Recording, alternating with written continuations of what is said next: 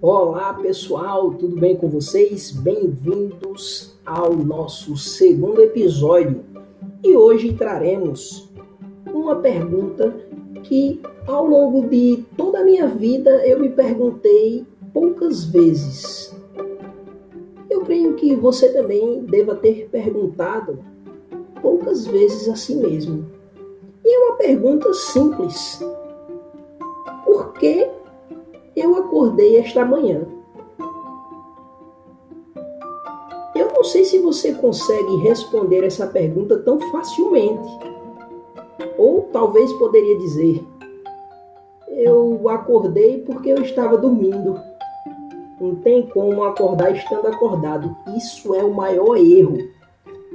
Isso é o maior erro. Porque estar acordado é diferente de estar desperto. Nós estamos despertos, acordados realmente para a vida, nós estamos quando agimos de acordo com a melhor escolha para o nosso futuro. E George Lorimer, ele afirma que você precisa acordar toda manhã com determinação se vai para a cama com satisfação. Ou seja, o fato de você acordar bem e agir bem nas primeiras horas do dia vai trazer uma sensação melhor durante todo o seu dia. Embora sabemos que pode acontecer casos em que fatores externos busquem influenciar negativamente o seu dia. Porém, se você já começou o seu dia bem, se você acordou, está desperto, sabe até onde vai o seu limite de absorção da negatividade, você vai ter um ótimo dia. Porque Eben Pagan fala que o primeiro ritual que você faz no dia é o ritual com maior alavancagem, de longe, pois ele tem o efeito de configurar a sua mente e de configurar o contexto para o resto do seu dia. Então, se você levantar bem, se você levantar bem, provavelmente você terá um dia bom. Mas como é que vamos verificar se meu dia vai ser bom, se eu acordei bem? Vários fatores influenciam. Se você vai para a cama no horário, se você não leva o celular para o quarto, se você não acessa as redes sociais antes de dormir, tem todo um contexto para melhorar o seu sono e todo um contexto para que você acorde bem. Porque só acorda bem quem dorme bem. Então, como verificar essa, essa realidade? Abraham Maslow, que foi aquele da pirâmide de Maslow, que, que estudou e difundiu seus conhecimentos através de artigos científicos sobre as necessidades básicas dos seres humanos, às quais nós as correspondemos, ele afirma que a história da raça humana é a história de homens e mulheres que se subestimam. Ou seja, muitas vezes nós podemos fazer mais. Mas a energia é um conteúdo escasso na natureza e nós tendemos a não querer gastar energia. Nós queremos cada vez mais ficar sentados, acordar tarde e principalmente uma questão que não condiz com a realidade, que é o fato de querer ser rico, mas não querer trabalhar. Querer comer mal e ter um corpo saudável. Querer dormir pouco e acordar bem pela manhã. Ou seja, negligenciar fisicamente, mentalmente, emocionalmente, amorosamente e financeiramente. Esses são os passos que talvez você deva caminhar em direção cada vez mais à melhoria. Fisicamente, a obesidade é uma epidemia.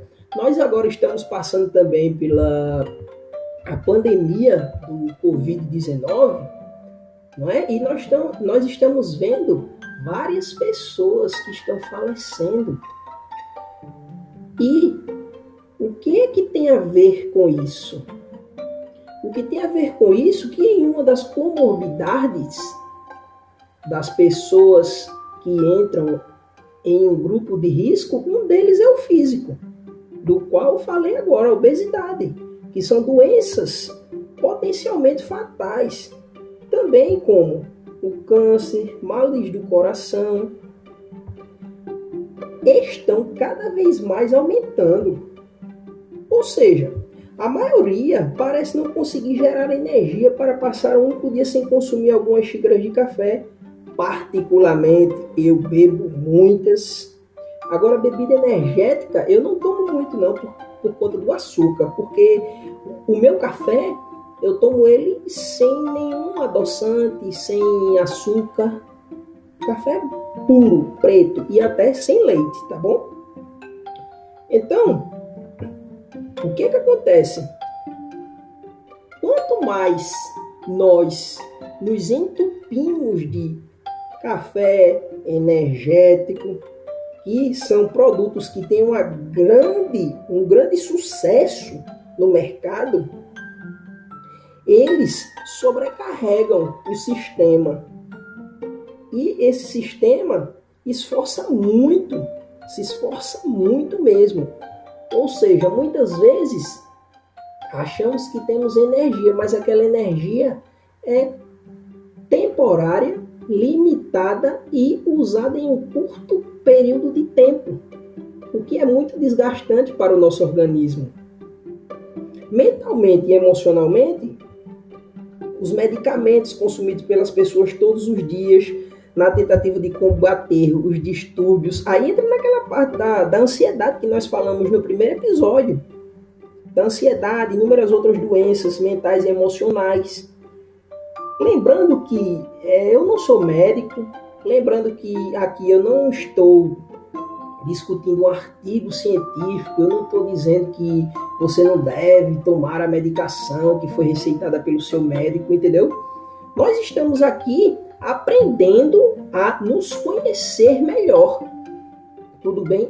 Através do livro O Milagre da Manhã, que vai ser e está sendo o nosso primeiro livro debatido aqui no nosso podcast Renda Master. Tá certo? Por quê? Quanto mais se tem a credibilidade de que esses medicamentos deixam as pessoas cada vez melhores, sorridentes. Eu já ouvi de algumas pessoas que elas ficam tipo blogs, escutam músicas que faziam décadas, anos que tinham escutado e se sentiam super bem, tipo de bem com a vida. Isso nós podemos até ver na literatura também, apesar de nós estarmos lendo é, o livro Milagre da Manhã e abordando aqui, tem uma literatura que já foi até filme, né? Aquele admirável mundo novo. As pessoas queriam ficar felizes e era só tomar uma pílula. E ali você ficava bem. Que em uma parte dela, da literatura, tanto como do filme, as pessoas entram em um estado caótico, caótico, e eles começam a quebrar tudo, o vidro, para poder pegar esses remédios. Então, no contexto mental e emocional, esses remédios também têm um curto período de tempo em qual agem no nosso sistema. Lembrando que esses remédios você tem que ser acompanhado por um psiquiatra, você deve fazer consultas previamente com o psicólogo para depois ser encaminhado ao psiquiatra e deve ter todo um acompanhamento, tá certo? Os medicamentos, eles podem ajudar, mas eles ajudam quem deve ser ajudado, tá certo? Não é, ah, meu amigo, minha amiga tá tomando, ela se sente tão bem, aí hoje eu não tô me sentindo bem, aí prova o remédio do outro. Não é isso, tá certo? Não, não é para fazer isso. Isso não é indicado. Se ela está tomando ou ele está tomando, é porque algum motivo tem. Tudo bem? Amorosamente, é bem sabido que é uma epidemia de divórcios, principalmente nos Estados Unidos. Você já viu que os Estados Unidos é referência para quase tudo, não é isso? Então, é, é bem sabido, né, que em cada dois casamentos, um fracassa. Em outras palavras, quase metade dos casais que estão apaixonados, que ficam diante de amigos e da família e comprometem suas vidas um com o outro nos tempos bons e ruins. Lembrando, né? Essa luta para fazer o casamento funcionar, que ainda tem isso. Depois de mais de 30 anos da união, duas pessoas ainda podem se separar, tá certo? Nós vamos aprender aqui ao longo da nossa jornada, dos nossos podcasts. Lembrando que nós também temos o canal no YouTube, que tem o mesmo nome, o Renda Master. E, por último, um dos quatro pilares é o financeiro, né? Bem, apesar do dólar, nós sabemos, e no dia de hoje, se não me falha a memória, é, chegar aos R$ 5,69, os norte-americanos têm mais dívidas pessoais hoje do que qualquer outro período da história. Entendeu? E a maioria não chega nem perto de ganhar tanto dinheiro quanto gostaria de estar ganhando.